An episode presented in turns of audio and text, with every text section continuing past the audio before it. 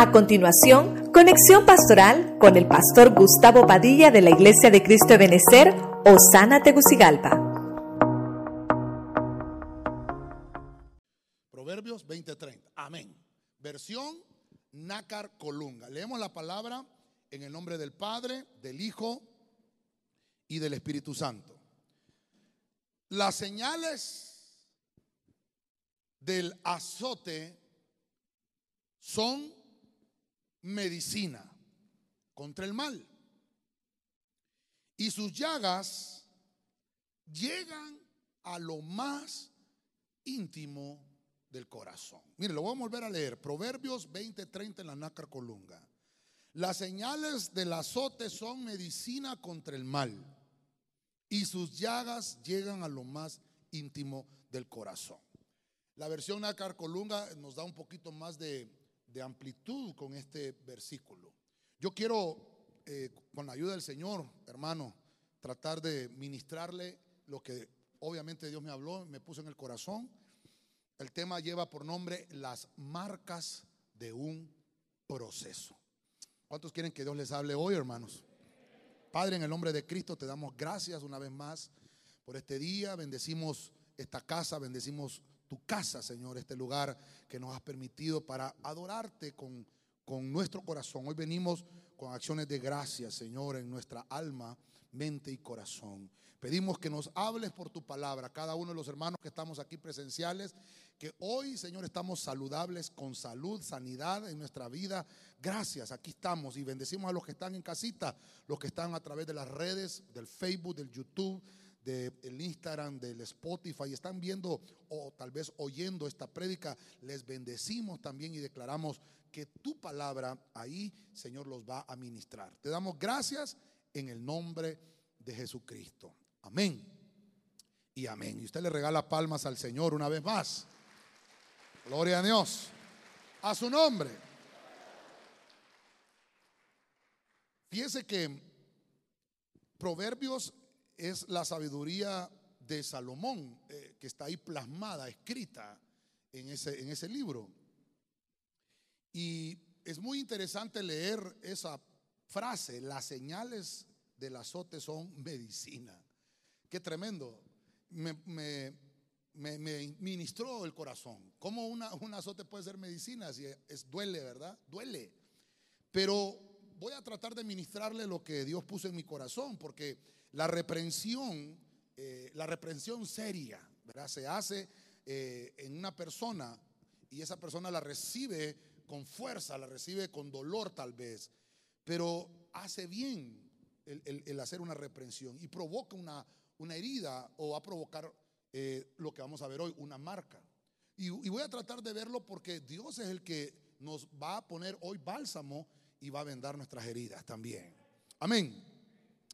El primer eh, punto que le quiero mostrar está en Génesis 4:15, Biblia al día. Váyase conmigo ahí. Leemos la palabra y dice, no será así, replicó el Señor. El que mate a Caín será castigado siete veces. Entonces el Señor puso una marca a Caín para que no fuera a matarlo quien lo hallara. Diga conmigo, el Señor le puso una marca a Caín. Ah, es el primer marcado que encuentro en la Biblia. Le puso una marca. ¿Por qué lo marcó? Usted conoce la historia de Caín. Porque él pecó.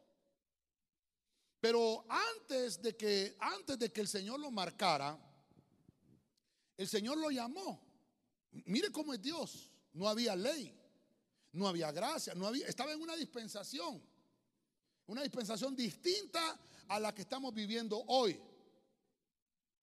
Una dispensación, lo vamos a llamar, eh, una dispensación donde prácticamente era como un paréntesis, fuera de la ley, fuera de la gracia.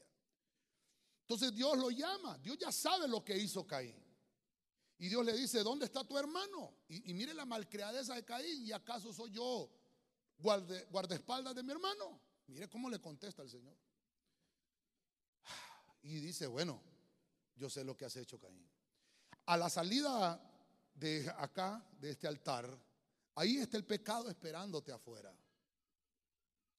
Y yo te estoy dando la oportunidad de que pidas perdón. Y Caín, hermano, eh, se molestó, refunfuñó y usted conoce cómo fue ese proceso. Por eso le puse al tema las marcas de un proceso.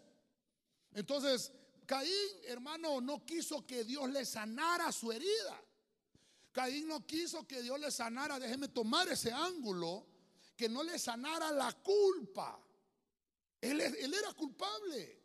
Pero Dios, hermano, lo quería rescatar. Porque Él es nuestro Padre y yo soy su hijo.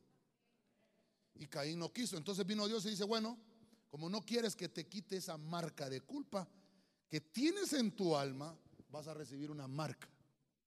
Porque mire lo que dice, no va a ser así, Caín. Le dice el Señor, no es como tú has dicho. Te di la oportunidad y no quieres pedir perdón. Entonces te voy a marcar. Eres culpable. Mire qué tremendo.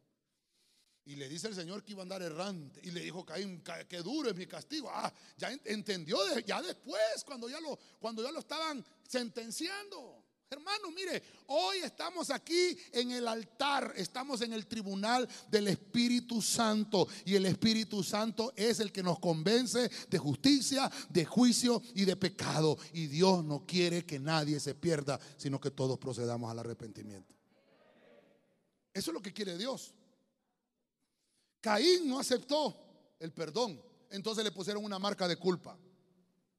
Al reconocer nuestra culpa, se nos quita, se nos quita el peso de responsabilidad. Al dejar, hermano, que sea Cristo que nos justifique, entonces podemos continuar con nuestra vida. Pero si no dejamos que, que se nos quite esa culpa, vamos a estar cargados el resto de nuestra vida. Dios quiere hoy eliminar la culpa de tu alma. ¿Cuántos dicen amén a esto? Dele palmas fuerte al Rey de la Gloria.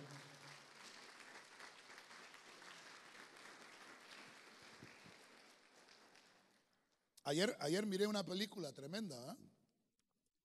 Se la recomiendo, se llama El Juez. Se llama. Buenísima. Buenísima.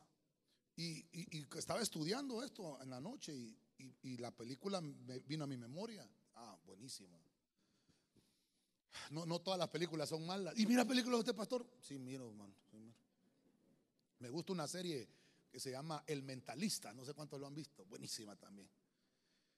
Hay cosas, hermano, en las cuales a veces tenemos que entender que, que, nuestra culpa tiene que ser liberada. Hoy entendemos cómo hay sistemas de justicia en nuestra tierra. ¿De dónde cree que tomaron eso? De Dios. Él es nuestro juez y Él es el único que nos puede justificar.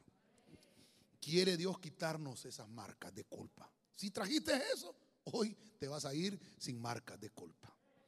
Mire, en Proverbios, no, perdón, perdón, en Isaías, Isaías, amén. Isaías 1, 5 al 6. Vamos a leer Isaías 1, 5 al 6, Biblia en lenguaje sencillo. Han sido tan rebeldes y los he castigado tanto que ya no les queda un lugar sano. De pies a cabeza están cubiertos de heridas.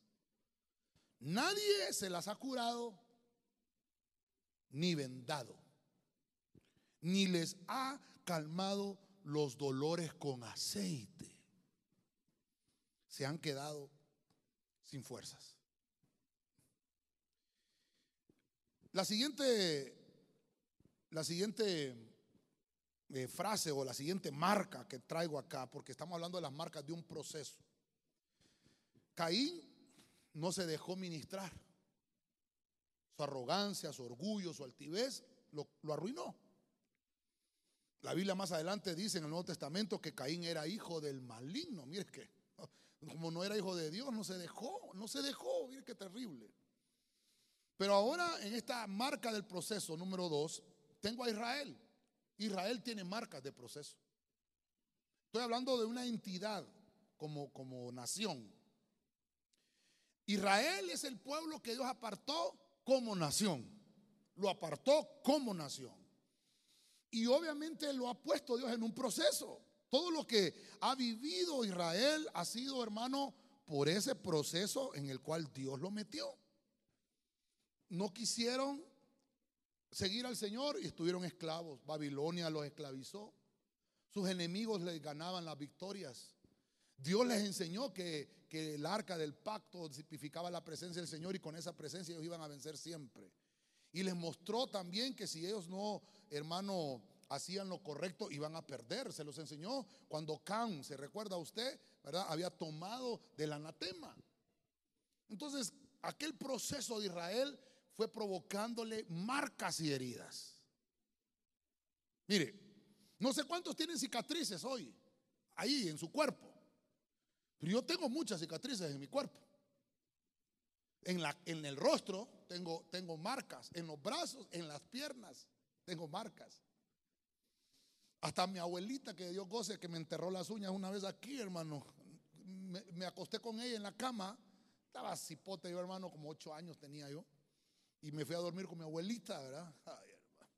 iba de moverme. Yo, yo soy un resorte, hermano. Yo me muevo para un lado en la noche, me muevo para el otro, hermano. Me doy vuelta para acá y ahí me pongo para arriba, hermano. Me meto para abajo. Yo no sé usted cómo hace.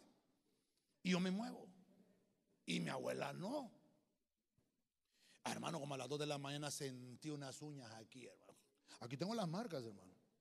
Por si no me cree. Qué linda mi abuela, ¿verdad?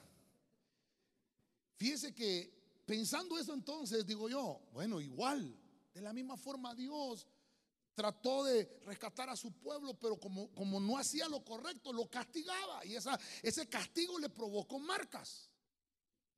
Y, lo interesante de ese versículo es, yo le traje la versión del lenguaje sencillo, una parafraseada. Pero otras Biblias dice, eres una llaga. Desde la coronilla de la cabeza hasta la planta de los pies era una llaga. Y dice ahí, ya no sé por dónde darte. No tiene un lugar sano. Está golpeado por todos lados. Así le dijo el Señor Israel. ¿Qué me, ay, hermano, ¿de qué habla esa marca? Nunca confesaron sus pecados. Muy parecido a lo que Caín estaba haciendo. Dios, hermano, ya le estaba dejando a Israel un ejemplo de que ellos eran la nación escogida. Y ellos, hermano, desobedecieron, desobedecieron, pecaron, pecaron, pero Dios, hermano, miren, lo que vengo a decirle hoy es, Dios está dispuesto a quitarnos toda marca del proceso que hayamos tenido en el mundo. Él tiene hoy su aceite para sanarnos y las vendas para ponerlo en las heridas y nos iremos sanos a nuestros hogares. La paz del Señor sea sobre nosotros. A su nombre. Mientras el pecado persista sin arrepentimiento, no sanarán las heridas. Nunca van a sanar las heridas. Evitemos entonces, hermano, esos efectos fatales del pecado. Por eso Israel no, no, se sanaba. Por eso es que tenía marcas por todos lados, porque pecaba y no se curaba. Eso es lo que dice ahí. De pies a cabeza están cubiertos ustedes de heridas. Ya conmigo que no hay ninguno, pastor. Pero la gente que no confiesa sus pecados tiene heridas que nunca han sanado. Por eso es, hermano, que tenemos que estarnos ministrando. Ayer le decía a los hermanos de mayordomía, los invitamos, hermanos, véngase a la iglesia. Aprovechemos los días que estamos abriendo la iglesia para estar presencial. Ya pasó un año de esto. Ya aprendimos a, a, a ser higiénicos a cuidarnos, a tener distanciamiento, a saber que tenemos que hacernos una burbuja familiar porque eh, mi familia está sana, entonces con ellos, ¿verdad? Ahí estoy con ellos. Yo creo que tenemos que aprender esto y que Dios nos da la oportunidad de ministrarnos. Hermano, no es lo mismo estar conectado virtual que estar presencial. Usted lo sabe. Es diferente. Dios en su misericordia nos visita virtualmente. Amén. Porque a mí Dios me ha ministrado también. Pero no se compara como estar en la presencia del Señor, hermano. No se compara. Israel está herido de pie a cabeza y no confiesa sus pecados. Entonces yo te vengo a decir, hermano, si confesamos los pecados, esas heridas se van sanando. No sé si usted tiene algunas marcas y le quedó fea la marca porque nunca se curó. Allá dejó que el tiempo hiciera su trabajo y que le quedó una marca horrible. Mire, no sé si, no sé, ah, si aquí en este lado es, aquí, aquí tengo una marca. Terrible, hermano. 1983, estaba en tercer grado. Me decían hamburger, ya le conté, ¿verdad? Pues había otro compañero que le decíamos vampiro. Hermano, ¿sabes por qué le decíamos vampiro? Porque la mamá lo mandaba pelón a la escuela y era orejón así, hermano. Llego yo, hermano, ahí vivíamos cerca, mi abuela estaba cerca, mi mamá, y teníamos ahí, vivíamos cerca de las casas. Y yo voy llegando de la escuela con mi mochilita. Yo tenía una de esas mochilas, no sé cuántos se acuerdan, unas mochilas de cuero, hermano, unas cuadra, así cuadradonas. Yo, mochilita. Ya se imagina gordito, así bonito, hermano. Y voy yo, hermano. Y me dice vampiro, me dice, hey, hamburger. Pongo la mochila así, hermano. ¿Qué te pasa, murciélago? hermano, se imagina, mira, aquel, aquel vampiro que le decíamos, ese filinguido, hermano, mi cuerpo tenía, hermano. Y yo, hermano, ajá. Y cuando me dice, ay, y, dice a correr, hermano. ¡Ah! Yo era una gacela corriendo, hermano. Y salgo atrás del vampiro, yo, hermano. hermano mire, se mete, pero solo por, por dejarle esto, hermano. Mire, se mete en una casa el, el, cipote este, el murciélago, así, hermano. Se mete, hermano, y abre el portón, tira, hermano, y se va, hermano.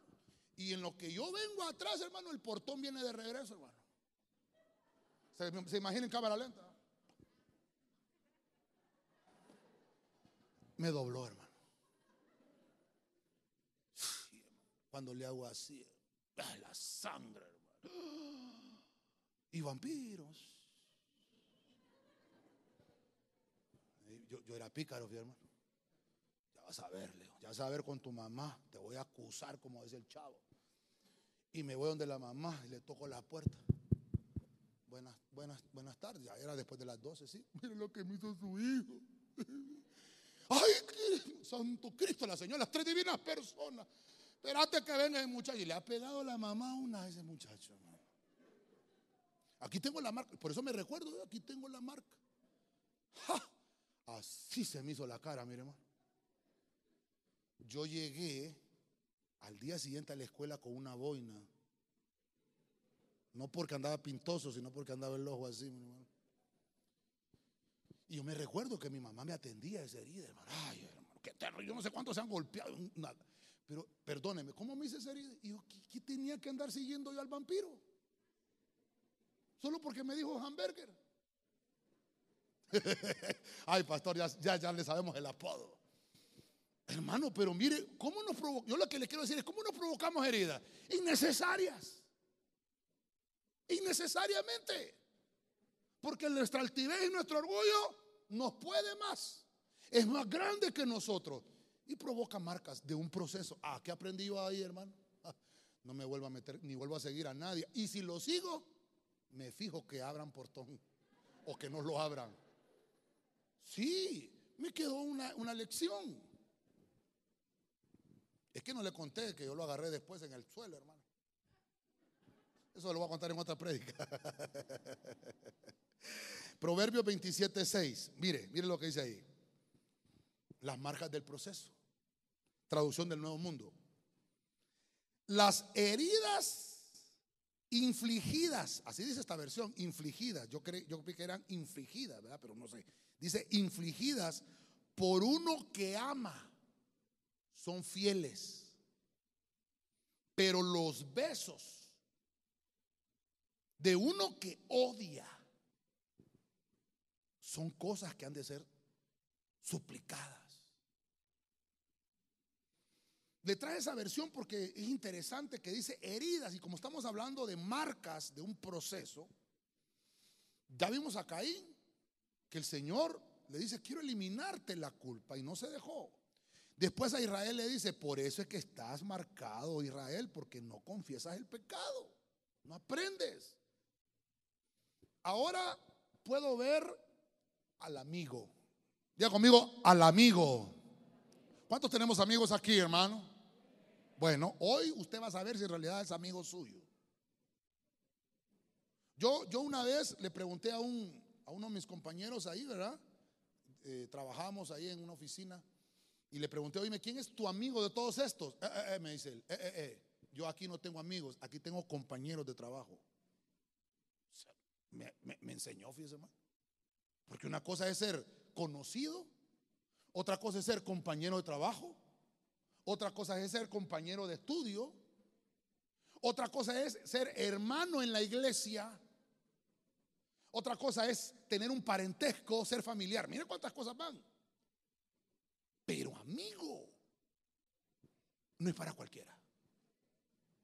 Amigo, oh, yo le diría a usted que sea un examen hoy. Estamos hablando de las marcas de un proceso. Por las marcas usted va a conocer quién es su amigo. Algo le marcó su amigo. Algo le dejó que usted dice, hey, con este voy a tener una amistad. Pero hay otros que usted dice, "Mm, con este solo somos hermanos en Cristo. Pero amigo no es. Quiero poner eso, eh, quiero ponerle equilibrio. Mire, estuvimos en el año de la reconciliación, ¿se recuerda? ¿Ya terminó, pastor? No, todavía sigue. Ah, no, pastor, es que yo no, yo no me voy a reconciliar con aquel hermano no es. No, es que reconciliar, no hay que reconciliarnos. Pero no es que vamos a andar de manita sudada con el hermano. Él es su hermano. Pero usted va a decidir si es su amigo o no. La Biblia, vuelvo a decirle, en Proverbios nos está hablando de una sabiduría de Salomón. Y dice Salomón, "Ja, el que te da unas heridas, el que te dice la verdad y que aunque a ti no te aunque a ti no te guste, te va a doler, pero es la verdad porque te va a provocar una salud. Una heri- ¿Cómo hace una, una herida que provoca salud? Bueno, pregúntele a una que le hicieron cesárea. Le tuvieron que herir para sacarle el nene, ¿sí o no? ¿Ah? Alguien que lo operaron, le hicieron una herida para sacarle el tumor. Ah, entonces, ¿quién es un amigo? ¿Quién es el que te deja marcas de un proceso de amistad? Uno que te tuvo que operar y te tuvo que hacer una herida para sacarte el cáncer. ¿Me doy a entender, iglesia? Y después te dice, mira, ponete estas curitas, te echas este mertiolate, este cicatrizante y regreso dentro de una semana. No, no, no, yo no, no le digo la verdad. Él, él no, entonces no lo quiere. Mire, yo predico acá. Usted me conoce. Usted conoce mi, mi manera de predicar. Yo no quiero imitar a nadie. Pero usted me conoce como soy. Y muchos me dicen, pastor, usted es confrontativo. Gloria a Dios. Para que usted se vea en la palabra como un espejo. Y que usted diga, qué feo soy, me tengo que arreglar, ¿verdad? Pero no como uno todo así como vampiro, como le estaba diciendo ese murciélago, que feo, me dejaste crecer el pelo, arreglate algo. El amigo le va a decir eso. El amigo le va a decir, mira, arreglate el pantalón, hombre, qué barbaridad. Yo con vos así no salgo. Mira, se te salió la camisa, se te, se te ve el ombligo, peludo, no, hombre. El amigo le dice eso, el que no lo quiere. El ridículo va a ir a hacer, ya va a ver cuando lo miren aquellos allá. A ese no es amigo.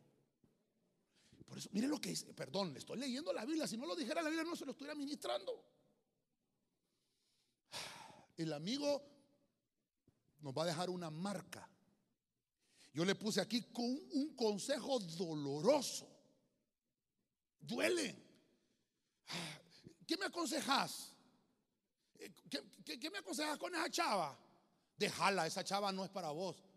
Oh, pero yo la quiero, sí, pero como amigo te lo digo. No, lo que pasa es que vos la querés para vos. No, no, no, no. Le está diciendo la verdad. Pero a veces porque le dicen que el amor es ciego. Estoy poniendo ejemplos así. El verdadero amigo te dice la verdad enfrente. El verdadero amigo no anda hablando de ti atrás de tu espalda. Por eso dice, hermano, estoy leyéndole la Biblia. El amigo te hiere enfrente. Mire lo que sigue diciendo. Pero los besos. Oiga, los besos de uno que odia. Ah, usted se recuerda de Judas. Porque Judas no dijo, al que le dé la mano ese es el maestro. O al que abrace es el maestro. ¿Qué dijo Judas? Al que le dé el beso, a ese se lo va a dar Judas. Y, y todavía el Señor le dice, imagínense, hay Judas ahí, con un beso entregas al Hijo del Hombre. No le dijo a tu maestro, ni le dijo al Señor, le dijo, entregas al Hijo del Hombre. Lo ha leído bien, ¿verdad? Ni le dijo, entregas al amigo. No, porque ese no era amigo. Algunos dicen, sí, pastor, pero ahí en la Biblia dice, era de confianza su mejor amigo, el hombre de confianza, su mejor amigo fue el que lo entregó. Sí, pero busqué la palabra que usa ahí, porque esa es nuestra traducción que dice amigo, pero el original no dice eso. Hay que tener cuidado.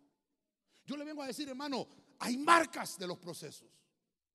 Hay cosas que nos van a doler. Yo sé que he predicado muchas veces, hermano, y yo sé que lo que he predicado no le gusta a mucha gente.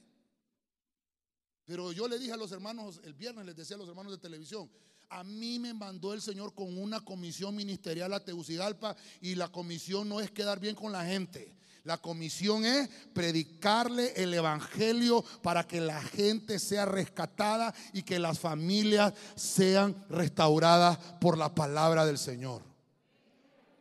Perdóneme, yo no quiero quedar bien con usted. Ay, pastor, una herida. Bueno, una herida de un amigo. Ay, me pegó en el estómago.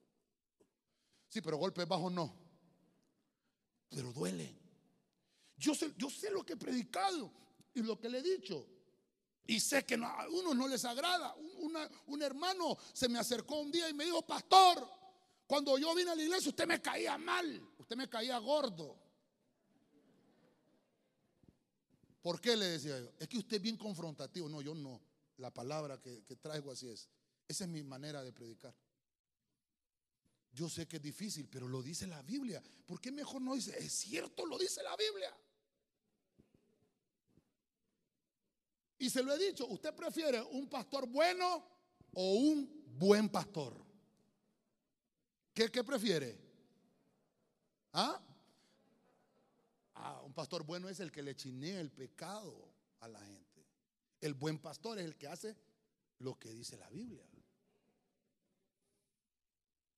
El consejo de un verdadero amigo, por doloroso que sea, es mucho mejor que el beso de un enemigo. Silencio en la iglesia de Cristo de Benecer. Yo le pregunto ahora, ¿quién quiere la herida de un amigo? Nadie. Yo quiero las heridas de mi amigo. Hermano, qué feo es que le digan, qué bonito cantar, hombre, anda al karaoke allá, están dando 10 mil pesos. Y usted va al karaoke a cantar, ¡ah, enchutado por un amigo. Yo, eh, perdóneme, hermano. Yo a veces miro esos programas y digo yo, ¿quién enchutó a ese que fuera a cantar? ¿El amigo? No, ese no es amigo, es enemigo, hermano. El ridículo va a ser, hermano. Yo, yo, yo estoy de acuerdo cuando, hermano, en realidad, yo canto, pero vos cantas mejor que yo. Ese es amigo. Yo canto como sapo a la partuya. Pero que le está diciendo la verdad. Pero es que mire, hermano, es que mire, hay gente que le dice a uno, va, deseo que, seas prosperado. Pero ¿sabe cómo dicen por dentro? Pero no tan prosperado como yo. que te vaya bien, pero no tan bien como me ha ido a mí. ¿Me doy a entender, iglesia? No, yo deseo lo que dice Juan a Gallo. Así le dijo a Gallo. Este es mi gallo, le dijo. Gallo, quiero que seas prosperado en todo, así como prospera tu alma y que tengas salud. A Juan el amado. ¿Por qué cree que le decía Juan el amado? Era cariñoso y se dejaba amar. Le decía la verdad a la gente. Y le está diciendo en una carta apostólica, deseo que seas prosperado en todo como prospera tu alma. Porque el Señor hermano dice la Biblia que se hizo pobre para enriquecernos a nosotros. Le deseamos al hermano que Dios te bendiga y te prospere, pero cuando el hermano compró carro y yo no tengo, ya me cae mal hermano. Entonces no eres amigo.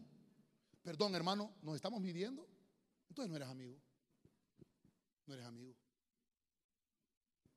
Cuando andabas en bicicleta con, él, amigo, ¿verdad? Pero cuando él ya llegó en moto y tú en bicicleta todavía, este de seguro en algo anda. Y no es tu amigo. Yo me tengo que alegrar cuando usted prospera. No me tengo que entristecer. Es más, el Señor murió por nosotros para que nosotros tuviéramos esa misma vida eterna que Él tiene. Dele palma fuerte al Rey de la Gloria, hermano.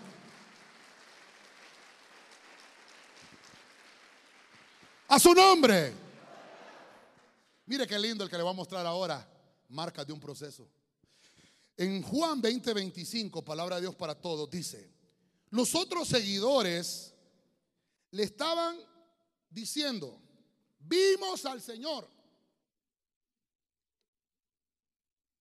Pero Él les dijo, no creeré, sino hasta que vea la marca de los clavos en sus manos. No creeré hasta que mete el dedo en los huecos de los clavos y hasta que meta la mano en el lado de su cuerpo que cortaron con la lanza. Ay, hermano. Aquí nació el tema. Yo estaba leyendo eso, hermano. Dice la Biblia que el Señor, esas, hermano, es tan poderoso Dios que Él tiene esas marcas todavía.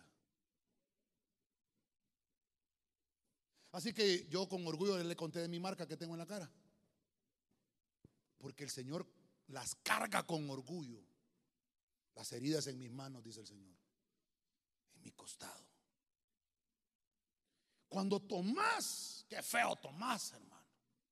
Incrédulo. Oh, hermano, esto me ministró a mí. Él tiene derecho a dudar. Todos tenemos derecho a dudar. Todos. Pero qué lindo, hermano, cuando es el Señor el que elimina la culpa, elimina la duda, elimina altivez, elimina orgullo. Por eso a este punto le puse yo derrotar la duda. Ahí se, ahí, se fue vencida la duda, hermano. Tomás dijo, ¿cómo que lo vieron? ¿Qué les estaba diciendo? Mentirosos. Un apóstol les estaba diciendo mentirosos a los otros apóstoles. Hasta que yo no vea la marca. Yo tengo que verla. Y no, oiga esto, no solo verla, le voy a meter la mano ahí, tocarla. Es que esto, pero me gustó esta versión. Porque dice ahí, no creeré hasta que vea la marca de los clavos en sus manos. No creeré hasta que meta el dedo en los huecos de los clavos. Oh, esta versión se fue más adentro. Santo Tomás dicen, ¿verdad? Hasta, que, hasta no ver, no creer. Ahí dice, hasta no ver y tocar, no creer. Eso dice la Biblia. Y hermano, y está Tomás hablando. ¿Sabe por qué? Diga conmigo, no me molesto, pastor. No, pero de verdad, hermano. Diga, no me molesto, pastor. Ahí viene la herida, dice usted, ¿verdad? Mire, ¿por qué no creía Tomás? Porque no llegaba a los cultos. ¿Cómo así, pastor? Váyase para atrás, en los capítulos antes del 20. Dice que el Señor se les apareció a los 10. ¿Cuántos, ¿Cuántos apóstoles eran? ¿Perdón? 12. ¿Quién faltaba? Judas. Porque a Judas se lo llevó Judas. Y faltaba Tomás. ¿Por qué? No se congregaba. Entonces se les apareció el Señor, los ministró. Y ellos hablando, hermano, y los hermanos, ah, vieras qué lindo, Pedro, como, te puso las manos el Señor. Sí, hombre, Juan, viste qué lindo el Señor. Y, el otro, y fíjate, Mateo, que esto, y hermano, y, llega Tomás y dice, ustedes, me quieren a mí, ¿verdad? No, hombre, yo no les voy a creer. Mentira, hombre. Y todos, ¿qué le pasa a Tomás?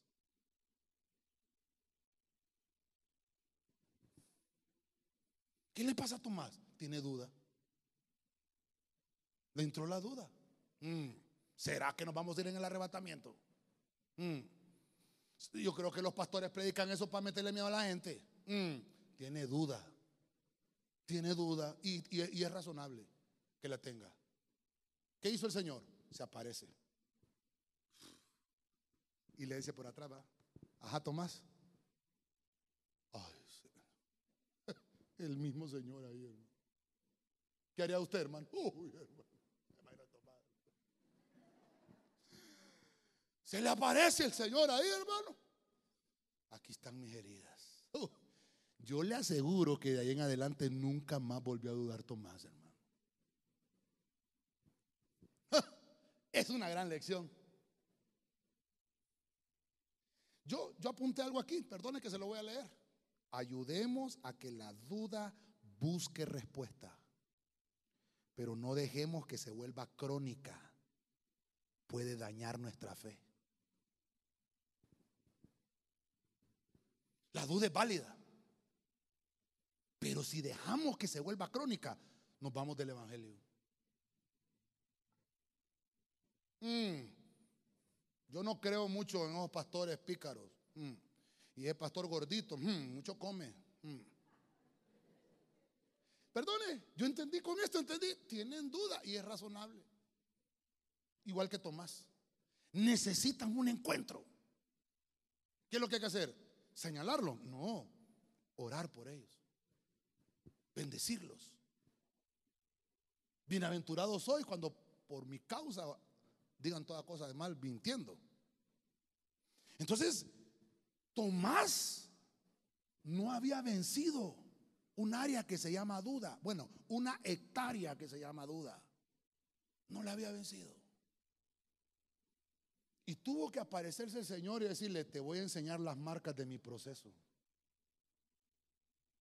¿Sabe usted, hermano, que hace, que, hace cuánto? No sé si fue en el 2000, no me recuerdo. Eh, sacaron un, un, reportaje que habían encontrado, que habían encontrado el cuerpo de Jesús. Por ahí me recuerdo, imagínense qué terrible eso. Hasta dijeron, está el Evangelio de Judas. No sé si recuerda usted. Sacaron por ahí unos libros apócrifos. El Evangelio de María, el Evangelio de Timoteo, no sé cuántos han oído eso.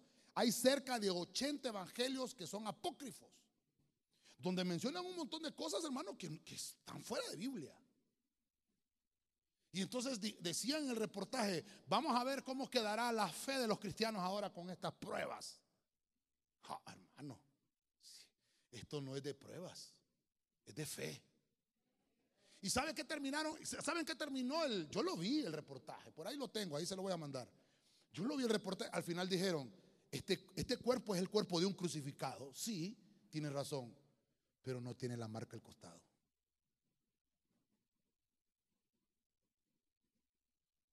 Hmm. Digo yo, bendito Dios.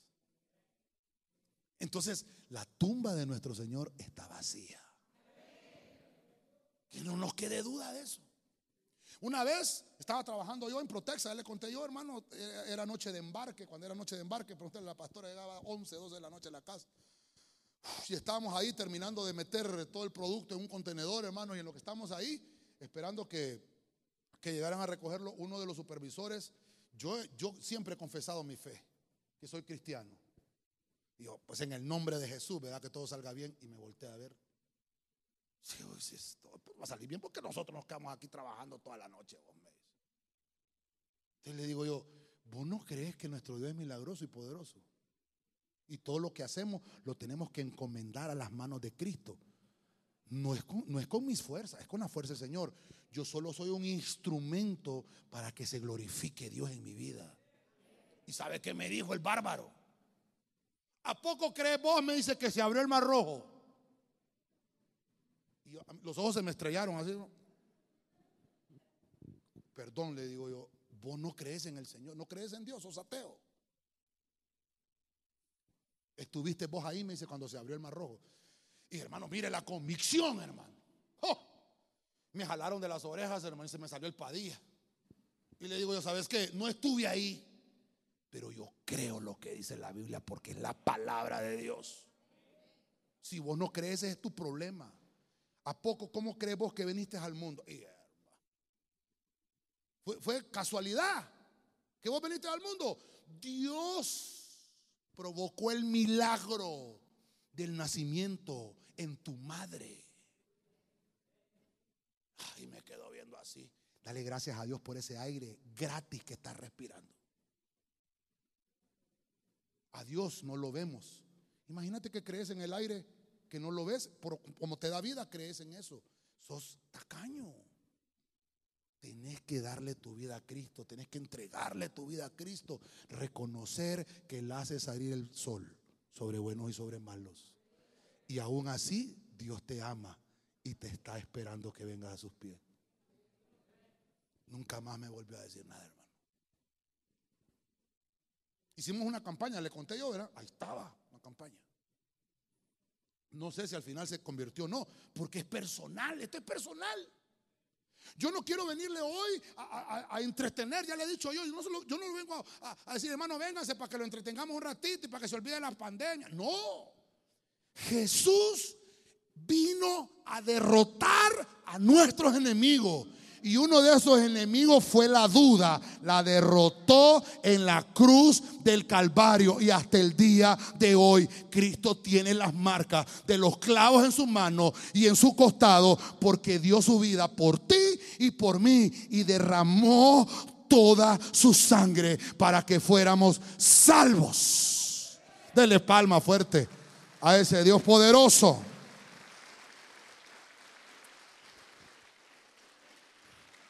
No dejemos que la duda sea crónica. Gálatas 6:17. Mire lo que dice Pablo. De aquí en adelante nadie me cause molestias, porque yo llevo en mi cuerpo las marcas de Jesús.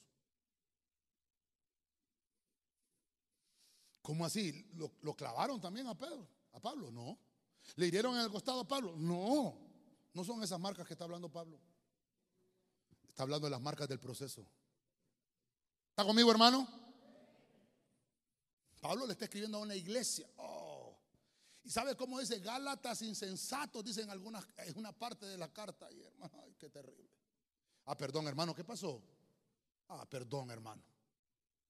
Perdón. Ay, sí. Hoy sí, hermanitos, por favor, sí, gracias. Perdón. Llevo en mi cuerpo las marcas. Tal vez lo ponemos ahí por los hermanos que están viendo a través de las redes. Llevo en mi cuerpo las marcas de Jesús. Quiere decir que Pablo fue procesado. Claro que sí. Toda una vida siendo religioso. Toda una vida creyendo que en la iglesia que él estaba era la iglesia la que le iba a salvar. Qué equivocado estaba Pablo. Tuvo que pasar por un proceso. Ya le he contado yo de Pablo, ¿verdad? Hijo la mano. Perdón el hebreo que le estoy hablando, pero mira qué terrible, hermano. ¿Sabe por qué le puse ahí? Liberado por Cristo. Hermano, una, una, persona que ha estado en una cárcel, una persona que ha estado encadenado, tendrá marcas. Sí, tiene marcas. Usted me dirá, pastor, tal vez en el cuerpo, ¿verdad? Tal vez no, tenga marcas complicadas, pero su alma está marcada. Ahora le voy a decir yo, nosotros estuvimos presos, dice la Biblia, en nuestros delitos, muertos, muertos, en delitos y pecados nuestros. Y el Señor nos resucitó, nos liberó. Nos liberó, nos quitó las cadenas. Hermano, nos quitó las ligaduras. Nos quitó los yugos de opresión. No dejaron marca los yugos. Hay gente, hermano, que es complicado hacerle entender en, algunas cosas. Mire, todos los años eh, tenemos que estar con el lío de las fiestas aquí. Eh, lío todos los años con lo de la fiesta. Pues son marcas. Son marcas. Porque de chiquito nos enseñan. Y se nos va quedando y se nos va. Cuando venimos al Evangelio, venimos con una marca. Marcado por la sociedad. Y cuando uno no celebra la Navidad, ah, ya dije, ¿verdad, hermano? Bueno, estamos en marzo, ¿verdad? Estamos en marzo. Cuando uno, cuando uno no celebra la Navidad, le dicen el Grinch. Sí, pero es que a mí me sacó, el Señor de ahí, hermano. Voy a querer regresar yo a eso. Si eso es un engaño y mentira. Y cuando engañamos a los niños, mire, le trajo el colacho, le trajo. Y uno es el que fue a comprar el regalo. ¿Está mintiendo? Lo agarró el espíritu navideño, lo envolvió. El espíritu navideño entre, perdone que lo predique, hermano, no sé por qué se me vino eso. Pero entre sus cosas, el espíritu navideño tiene un espíritu aliado que se llama la mentira y el engaño. Ah, no le robé la infancia al niño. Bueno, yo aquí estoy, mis hijos ahí están, nunca hemos celebrado eso y no nos hemos muerto, ni le robé la infancia a nadie. Y le estoy poniendo un ejemplo. Así. Porque la Biblia lo dice. No tendrás ídolos. Y mucho menos ponerlos en el altar. Yo se lo prediqué la vez pasada. En la iglesia, en el tiempo del culto al Señor, no podemos estarle celebrando a nadie. Después de las horas de culto, allá apartamos un pastel a la mamá, démosle un... Yo no digo que no, no, no, no, celebre el Día de la Madre, usted quiere celebrarlo. Pero no me venga a decir, pastor, en la hora del culto, y quiero cantarle una canción a la madrecita. Madrecita querida. Y acabamos de cantar, yo soy hijo de... No cabe. Estamos en la hora del culto, no podemos venir a hacer eso acá.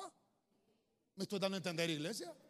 Partámosle un pastel a la, salida, un pastelito. Mire, hermanita, tenga este de pastel. Tenga que Dios la bendiga, madrecita querida. Pero en la hora del culto, pongamos ahí, feliz día de la madre. Si el, culto, el altar es del Señor. Yo no le digo después, busque otro día que no sea un día de culto y hagámosle una celebración a las hermanas. ¿Y por qué hay que esperar el, el perdón? El segundo domingo de mayo. ¿Por qué hay que esperar el segundo domingo de mayo? Ahí está la pastora, cada cuánto tienen ejército de mujeres. No les gusta a las hermanas que le celebren. Ahí está la celebración. Díganme los varones. Nos reunimos los varones. Y, alguien me dijo, usted lo hizo, va pastor, como al día siguiente era día del padre, va, usted bárbaro. Ni me acordaba de eso yo, hermano. Ni me acordaba. ¿Cuántas, ¿Cuántas reuniones de varones hemos tenido? Solo varones. Ah, ¿por qué es Día del Niño, pastor? El 10 de septiembre, ¿verdad? Yo soy malo con esas fiestas, hermano. El Día del Niño, pastor, ¿qué le va a hacer a los niños? Ahorita todos los jueves les hacemos algo lindo a los niños. Y cuando han venido eh, presencial, hermano, usted es testigo. Martes, viernes, domingo en la mañana, domingo en la tarde, tienen su merienda. Se les parte un pastel, hasta piñatas. ¿Y es día del niño? Todos los días es día del niño. No hay que esperar una fecha para hacerlo. Les hemos hecho teatros aquí, ¿verdad? Con mensaje bíblico. Para que ellos. Entonces, eso es lo que está diciendo Pablo. Yo lo que llevo son las marcas de Cristo en mi cuerpo. Yo lo que tengo en mi proceso es, mi mente y mi pensamiento es el reino de Dios. Si las demás cosas que hace el mundo no me interesa. No me interesa. Porque de ahí salimos y nunca me produjo algo bueno. Si yo le contara cuántos cachinflines le quemó la piel en Navidad a mis hermanos, cuántas veces mis abuelos y mis tíos, bolos y borrachos en Navidad, se trompeaban. La Navidad, no, hermano, eso no es Navidad. El diablo tiene engañada a la gente y los tiene entretenidos con una fiesta. Y la gente se olvida en realidad el nacimiento de Jesús. Vaya, está bueno si usted cree que Cristo nació ahí. Perdone que estoy hablando de la Navidad, hermano. Vaya, si está bien, celébralo. ¿Y por qué no viene a la iglesia ese día? Es cuando menos buscan la iglesia la gente. Y sabe que hacemos los pastores. Me voy a meter en el paquete. El día que nació Jesús, ¿sabe qué hacemos los pastores? Vamos a hacer el culto temprano, hermano, para que vayan rapidito. Porque no hacemos vigilia ese día. Pues si en realidad ese es el día del Señor. Perdóneme, hermano, me estoy ministrando con usted. Las marcas del proceso. Dios te viene a decir hoy, hay marcas que tienen que ser curadas. Hay marcas que te quedaron en el cuerpo porque fueron heridas que te provocó el mundo. Y hay gente, hermano, que es masoquista porque le gusta que le estén haciendo marcas. Pablo por eso dice ahí, de quien adelante nadie venga con sus molestias. Yo salí de la religión yo salí de un lugar donde no me predicaban la palabra, me entretenían. Eso es lo que está diciendo Pablo ahí. Ahora que Cristo se me apareció en Damasco, que el Señor, hermano, resplandeó con su luz, se reveló el verdadero Cristo. Ahora soy feliz. Dele palmas al Rey de la Gloria, hermano.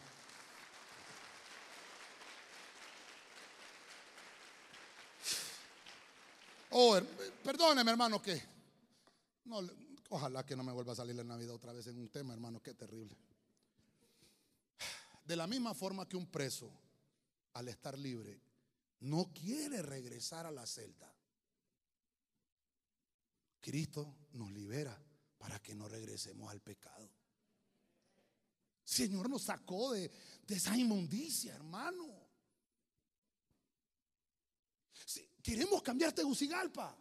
Sí, pero las iglesias se acomodan a las fiestas de Tegucigalpa. Entonces, por eso es que el Evangelio está por los suelos en Tegucigalpa. Yo se lo he dicho, se lo dije a los hermanos ayer en mayordomía. Se ha predicado 40 años en Tegucigalpa. Amén. Mal predicado. Porque se ha venido a acomodar a la gente. No, hermano. Cristo quiere hacer el milagro en tu familia. Pero no le pongas condiciones. No dejemos. Hay gente que dice, sí, Señor, entra en mi corazón, pero el Señor entra hasta la sala y no lo pasan al cuarto, no, lo pasan a la cocina, no, hasta, hasta la sala ahí queda el Señor. No, Dios quiere todo. Dice el Señor, yo no quiero medias tintas, yo lo quiero todo. Dame, hijo mío, tu corazón. Mire lo que le dice el Señor a las iglesias, por cuanto no eres ni frío ni caliente. Ah, esos temas no nos gusta predicar. Tenemos que aprender de las marcas del proceso. ¿Qué marcas tienes? ¿Qué te enseñó? Cuando te miras esa marca, ¿qué te, recuerda? Mire, le voy a contar, me, soporta, hermano, solo tenemos una reunión hoy, hermano, me soporta, me soporta. A mí me gustan los espaguetes, hermano, ¿se me nota? Y mi abuelita me dijo, que de Dios goce mi abuela, mi abuela Moncha. Mira, papá me dijo, cuando vengas del colegio te veniste, hice unos espaguetes, me dijo. En eso entonces no había teléfono ni nada de eso, hermano. No que me había dicho, te venís mañana, así. Con todo el uniforme llegué donde mi abuela, hermano. Salía del colegio, el técnico, hermano. Estoy ahí sentado, con aquel plato de... Mire, hermano, mi abuela, ay, qué linda mi abuela. Me, hacía unos panqueques, mi abuela. Tenía, tenía una fridera así de grande, no le exagero. Yo creo que la pastora conoció esa fridera porque mi mamá la tiene. Así. Me hacía unos panquecotes. A mí cuando los hermanos me dicen, pastor, ¿va a querer panqueque? La marca que tengo yo es distinta. Y mi abuela, hermano, me pone en un plato una hollada de espaguetes con queso. Perdón, hermano, estamos en ayuno, hermano. Carnita molida encima. Tortillitas recién hechas en el comal. Y no puede faltar ahí. Como estamos a dieta, una Coca-Cola dietética.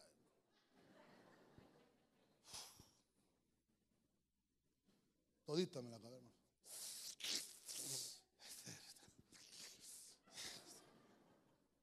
Y mi abuela linda, hermano. ¿Quieres más, papito?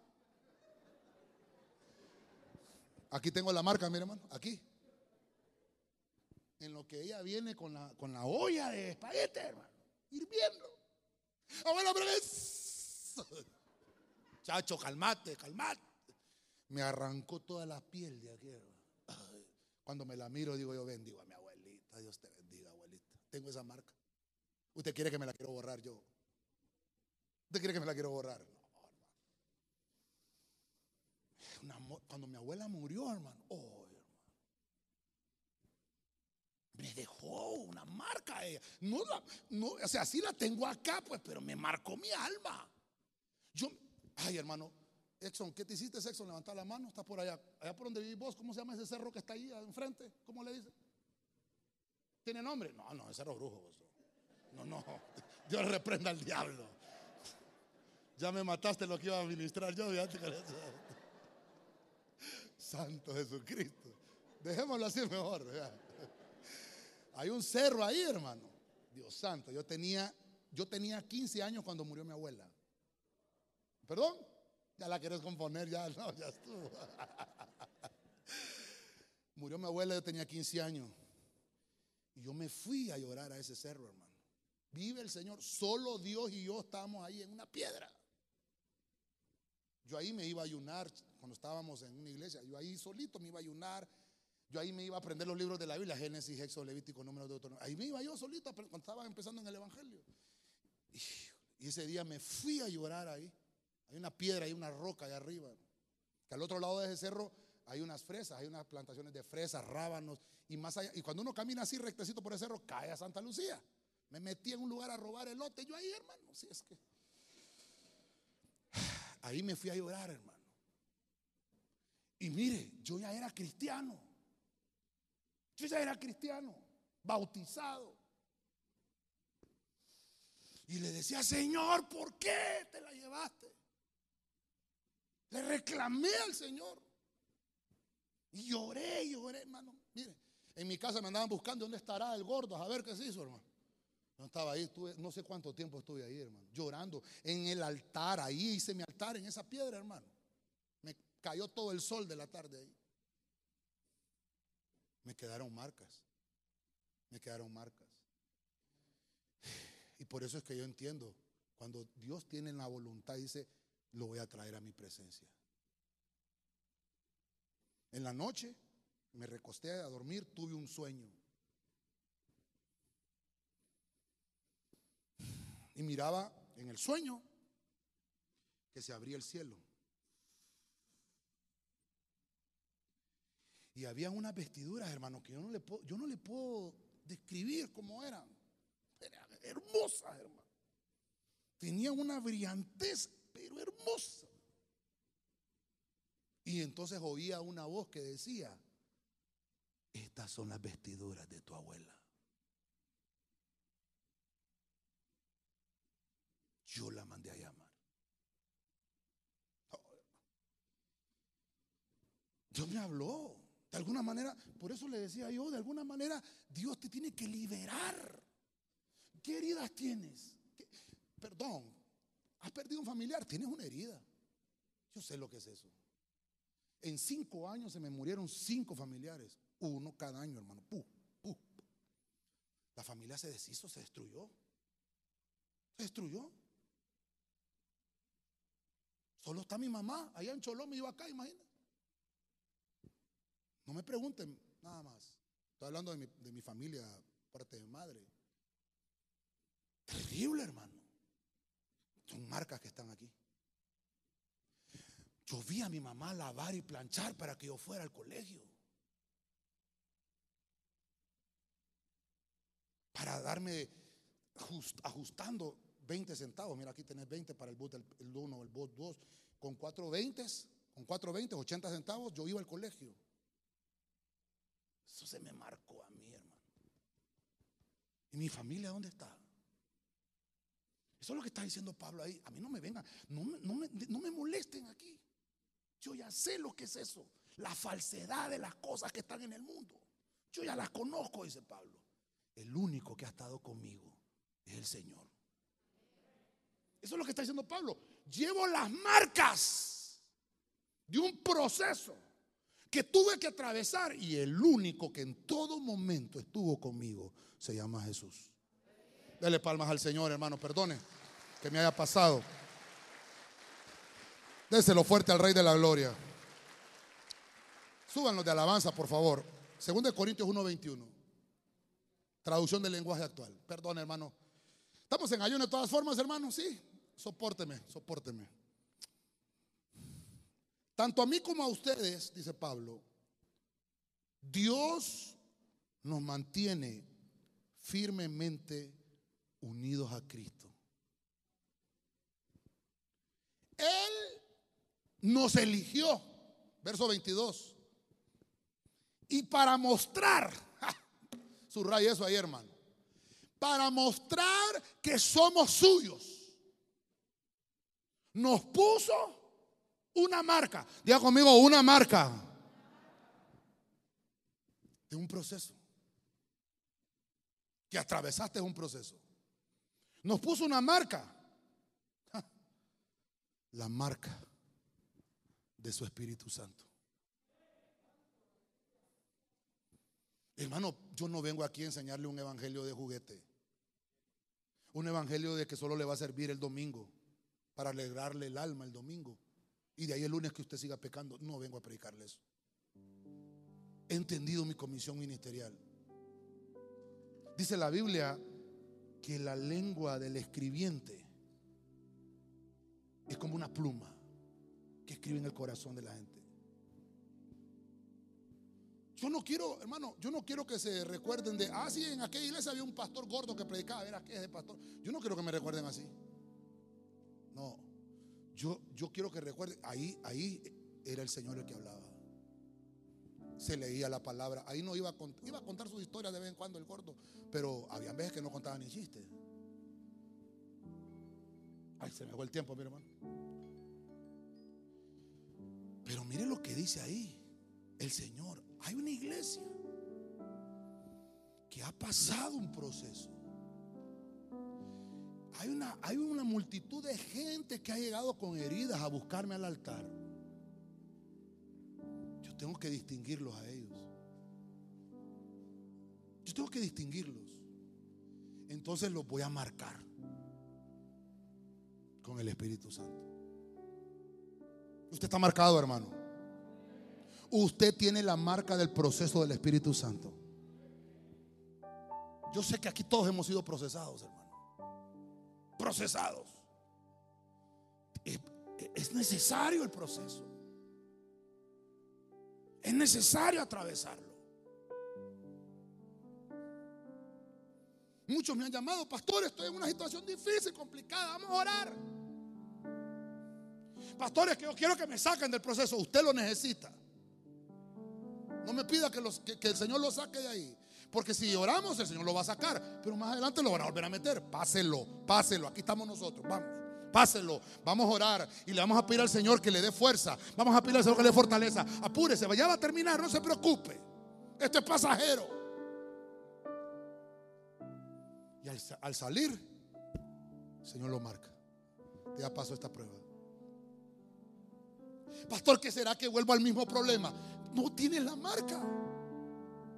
Hasta que lo pases, te van a sellar. Hasta que tú pases.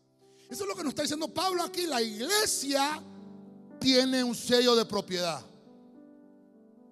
Yo soy hijo de Dios. Pero no solo porque lo digo o porque lo vamos a cantar. No, porque tengo la marca del proceso que soy hijo de Dios. ¿Por qué estamos en esta tierra?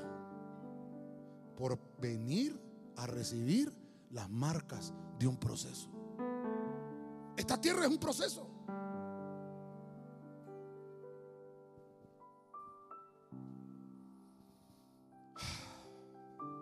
El consuelo y poder del Espíritu Santo, de lo que nos está hablando ahí, que nos tiene que marcar,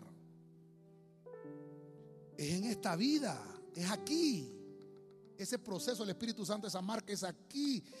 El, Espíritu Santo, dice la Biblia, son las arras de nuestra herencia. Esa marca que pone el Espíritu Santo es un anticipo de los beneficios de nuestra vida eterna en Dios. Por eso tenemos que disfrutarlo acá.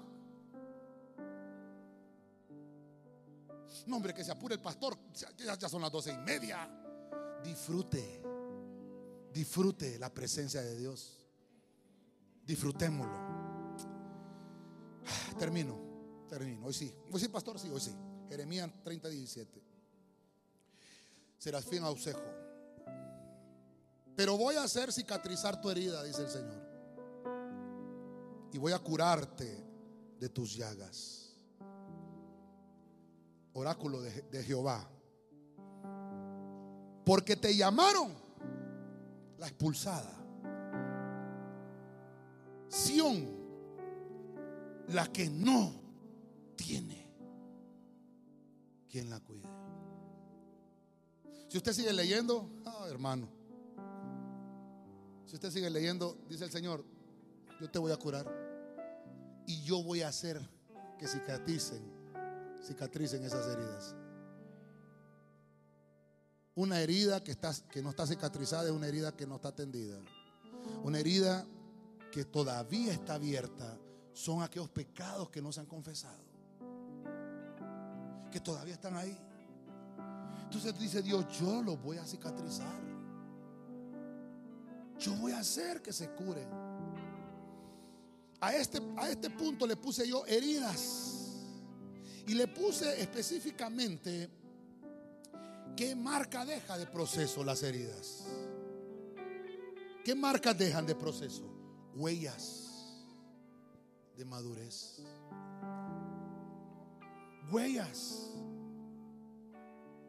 de madurez.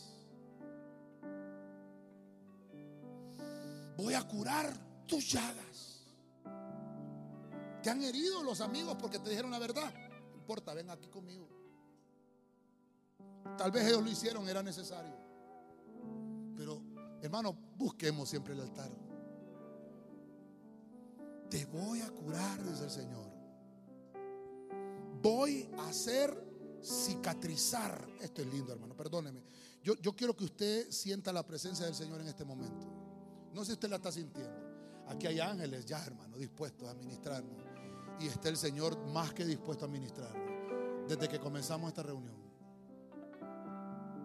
Aquí está el Señor. Voy a finalizar.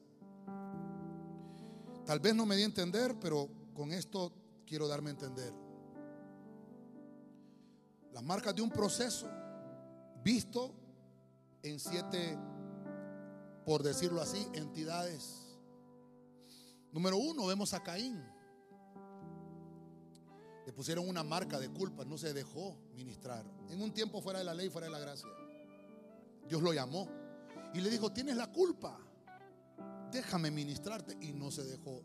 Al final lo marcaron y todavía tiene esa señal, señal de culpa. Dos, vemos a una nación llamada Israel. Le dijo el Señor, eres una llaga desde la coronilla de la cabeza hasta la planta del pie. No, no hay por dónde más darte.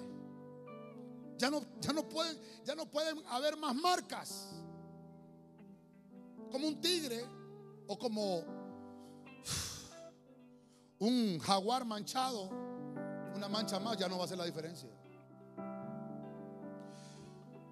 Tiene que confesar los pecados de Israel. Y eso tiene que tomarlo usted y tengo que tomarlo yo. Son marcas de pecados que cometimos y la única, la única entidad espiritual que nos puede ayudar a superar esas marcas del pasado es Jesús.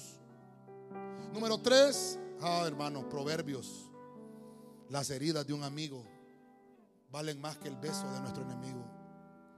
Porque un amigo te dice la verdad y quiere que seas mejor cada día. Aquel que nunca te corrige, aquel que nunca te dice nada es porque no le importas y porque no quieres que llegues a hacer nada en la vida. Quieres que sigas equivocado. El amigo te corrige, aunque el amigo sabe que no te va a gustar, pero te lo dice. Te lo dice. Son marcas de un proceso. Esos que te han dejado marca, esos son tus amigos. Yo, yo hermano,